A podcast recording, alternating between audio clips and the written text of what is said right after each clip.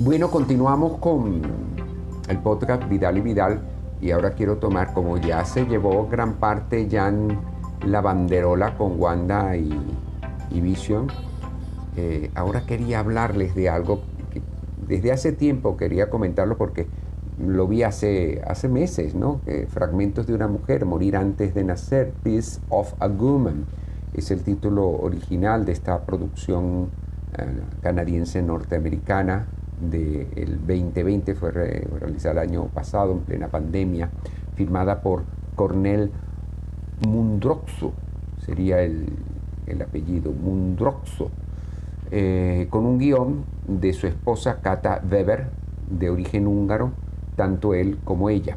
Escrito a partir de la experiencia personal al perder el hijo de ambos en el parto.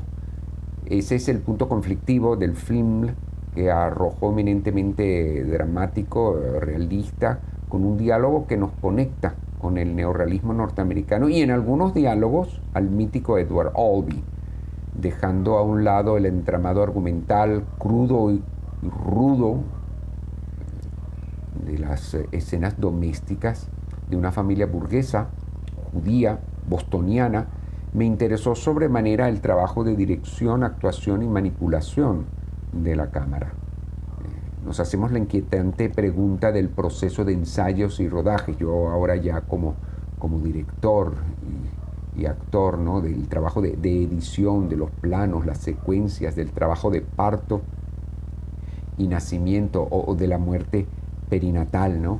y del también, también frustrado acto sexual de la pareja tratando de reconstruir parte de esos trozos de esos fragmentos que estallaron la noche del parto casero.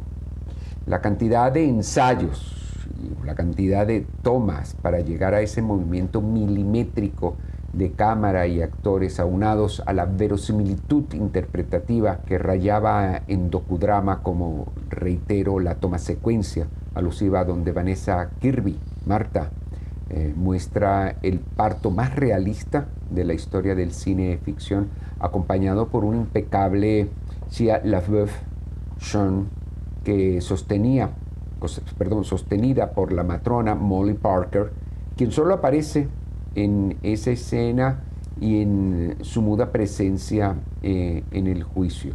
La primera experiencia que viví, ahora ya parte más privada, junto con Julie Restifo, mi esposa, de teatro realista de corte psicológico fue precisamente la legendaria pieza de Edward Albee, quien le teme a Virginia Woolf, en la meticulosa y delicada dirección de José Simón Escalona en el nuevo grupo de 1984, junto al no menos emblemático actor Esteban Herrera, George, y la actriz uruguaya en su exilio venezolano Dat Ducho Schfer, Marta.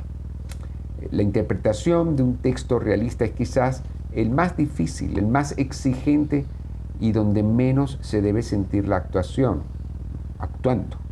Donde menos se debe sentir la actuación, actuando. La verdad de la mentira, la mentira hecha verdad. Tanto para Escalona como para Julie y para mí, eh, yo, eh, este acercamiento al realismo teatral era nuevo para nosotros que veníamos de un teatro de vanguardia, dada, surrealista, meyerholiano, más de afuera hacia afuera. El trabajo en telenovelas es esquemática, fragmentado, una suerte de super marioneta a lo Gordon Cry.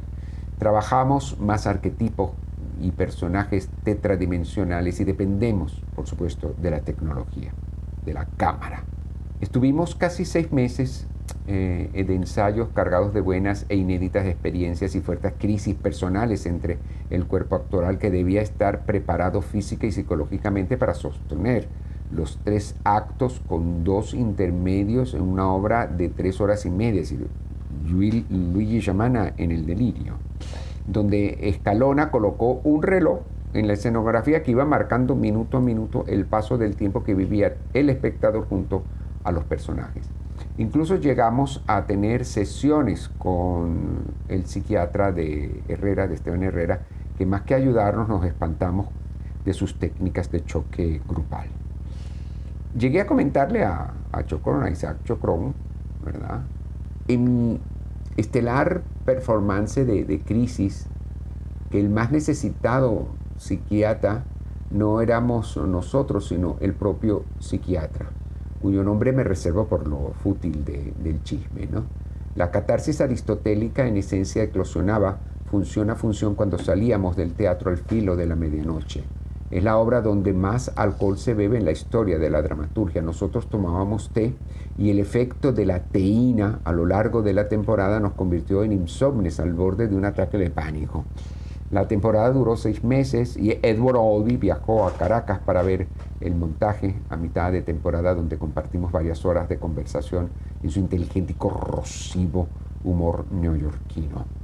Fue la segunda vez que me encontraría con Edward Albee en Caracas. La primera fue en 1981 cuando viajamos, viajamos juntos en el avión privado de Hans Neumann para presentarlo en un foro valenciano. Era periodista de las páginas eh, culturales de Sofía Inver en el Universal para aquel tiempo. Bueno, regresando al fin y ya vamos cerrando, hacemos mención de honor de la grande de Ellen Bernstein en el rol de la Yiddish Mama Marta Kirby, eh, la, la, Yiddish Mama de Marta, de quien la actriz Kirby, eh, en una escena brillante, gloriosa, frente a su hija, ilustrando su perseguido pasado judío y la fuerza del destino de esa niña nacida en un campo de concentración nazi en pleno holocausto y cómo ese pequeño ser que era ella pudo levantar la cabeza y vivir una vida no exenta de lucha, caídas y volverse a levantar. Yo también nací eh, con comadrona en casa de mi abuelo, asistido por mi tía Lolita, mamá, no quería parir en hospital y en aquellos lejanos 50 del siglo pasado en Barcelona no había problema legal que lo impidiera como en algunos estados de la Unión. Hoy hay un retorno a esa sencillez que ofrece el acto de la naturaleza. Sin embargo, puede haber complicaciones como la que se presenta en el film de Marras. La narrativa extiende el dolor cuando se quiere llevar a juicio a la matrona por homicidio culposo de negligencia cómo volver a completar el cuadro de una vida con tantas piezas descolocadas. Hay que volver a enmarcar el puzzle de la vida, la delicada escena de la semilla de la manzana descansando en el pulgar de Marta es un poético y metafórico plano que se arquea diacrónicamente con el cierre del film de una niña y un hermoso manzano que esconde el pentimento de un cuadro que se desea borrar para poder seguir viviendo. Es una serie, es una, perdón, es un film, es una película recomendable para toda la familia con cineforo incluido. No Esto fue todo por hoy, Vidal y Vidal. No se olviden de seguirnos por Anchor, Spotify, Google Podcasts y eh, por YouTube. Así que... Para la próxima tendremos más series y más comentarios, ¿verdad? Así es. Nos estamos escuchando. Nos estamos escuchando.